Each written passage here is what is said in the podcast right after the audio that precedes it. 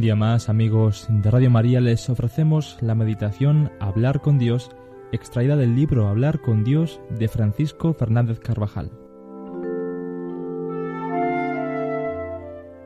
Hoy, 4 de agosto, vamos a hablar sobre San Juan María Vianney.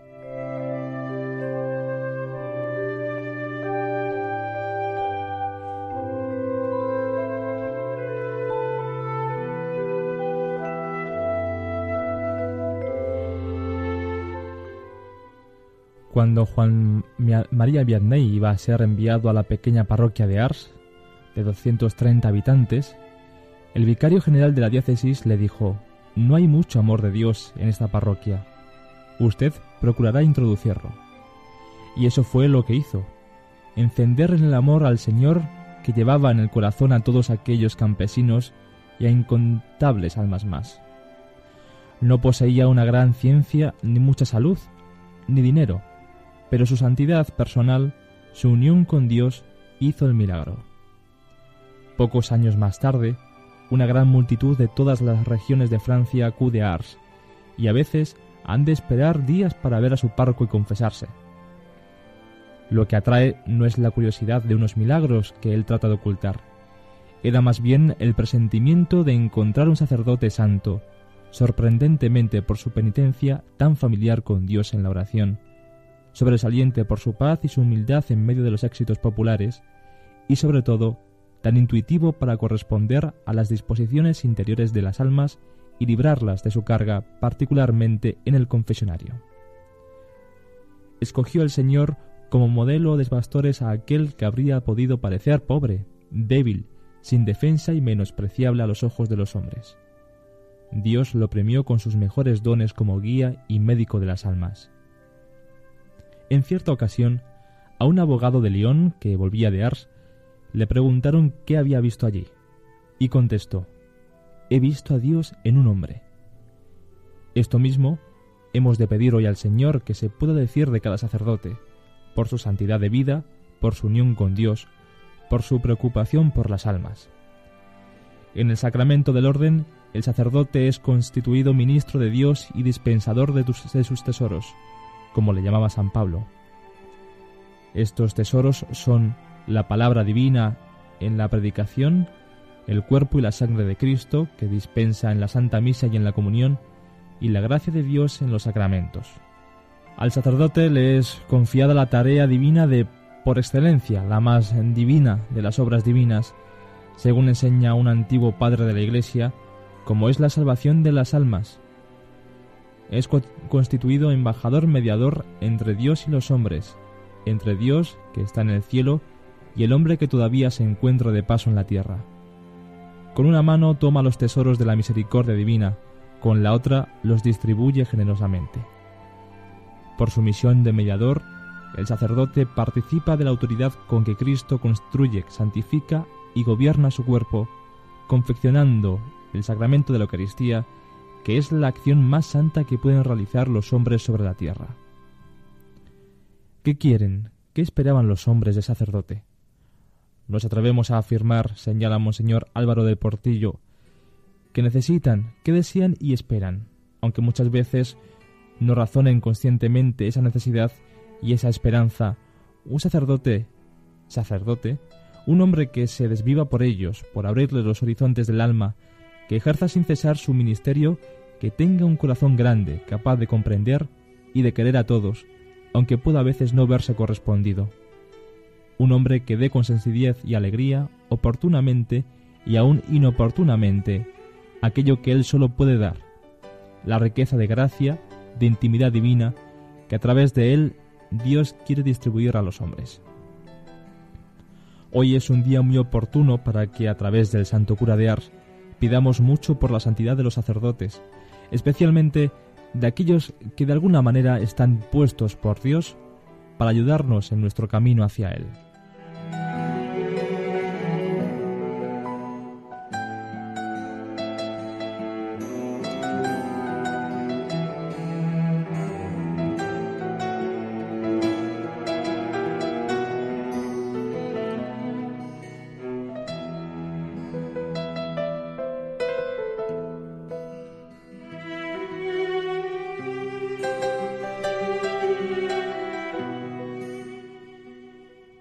Con frecuencia el cura de Ars solía decir, qué cosa tan grande es ser sacerdote.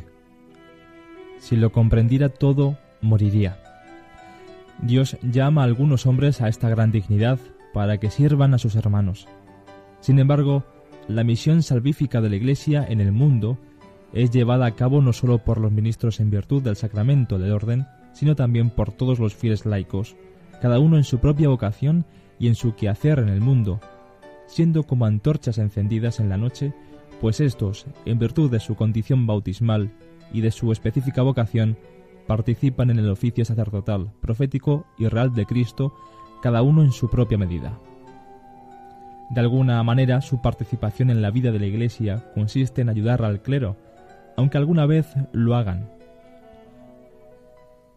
Lo específicamente laical no es la sacristía, sino la familia, la empresa, la moda, el deporte, que procuran en su propio orden llevar a Dios.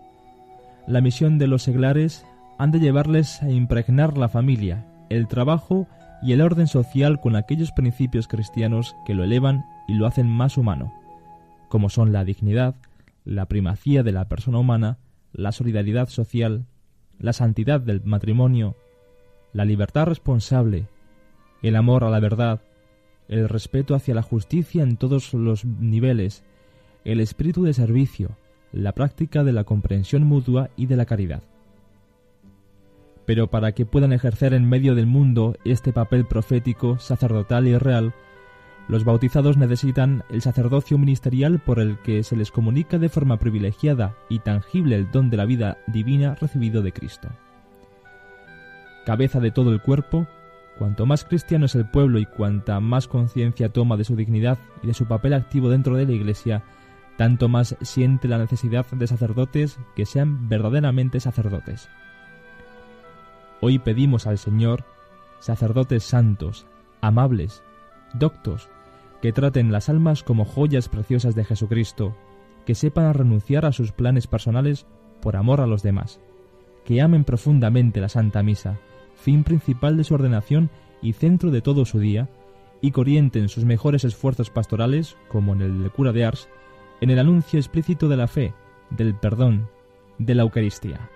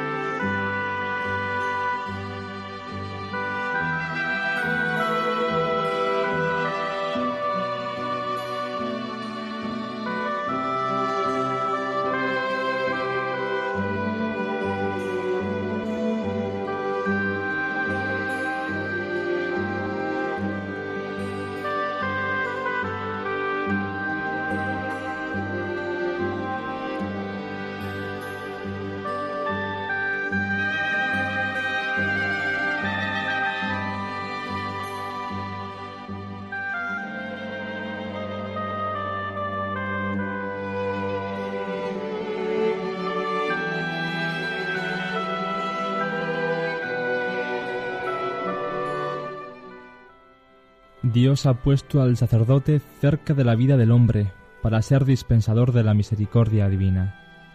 Apenas nace el hombre a la vida, el sacerdote lo regenera en el bautismo, le confiere una vida más noble, más preciosa, la vida sobrenatural, y lo hace hijo de Dios y de la Iglesia de Jesucristo. Para fortificarlo y hacerlo más apto para combatir generosamente las luchas espirituales, también un sacerdote revestido de especial dignidad lo hace soldado de Cristo por medio de la confirmación. Cuando apenas niño es un niño es capaz de discernir y apreciar el pan de los ángeles, don del cielo, el sacerdote lo alimenta y fortalece con este manjar vivo y vivificante.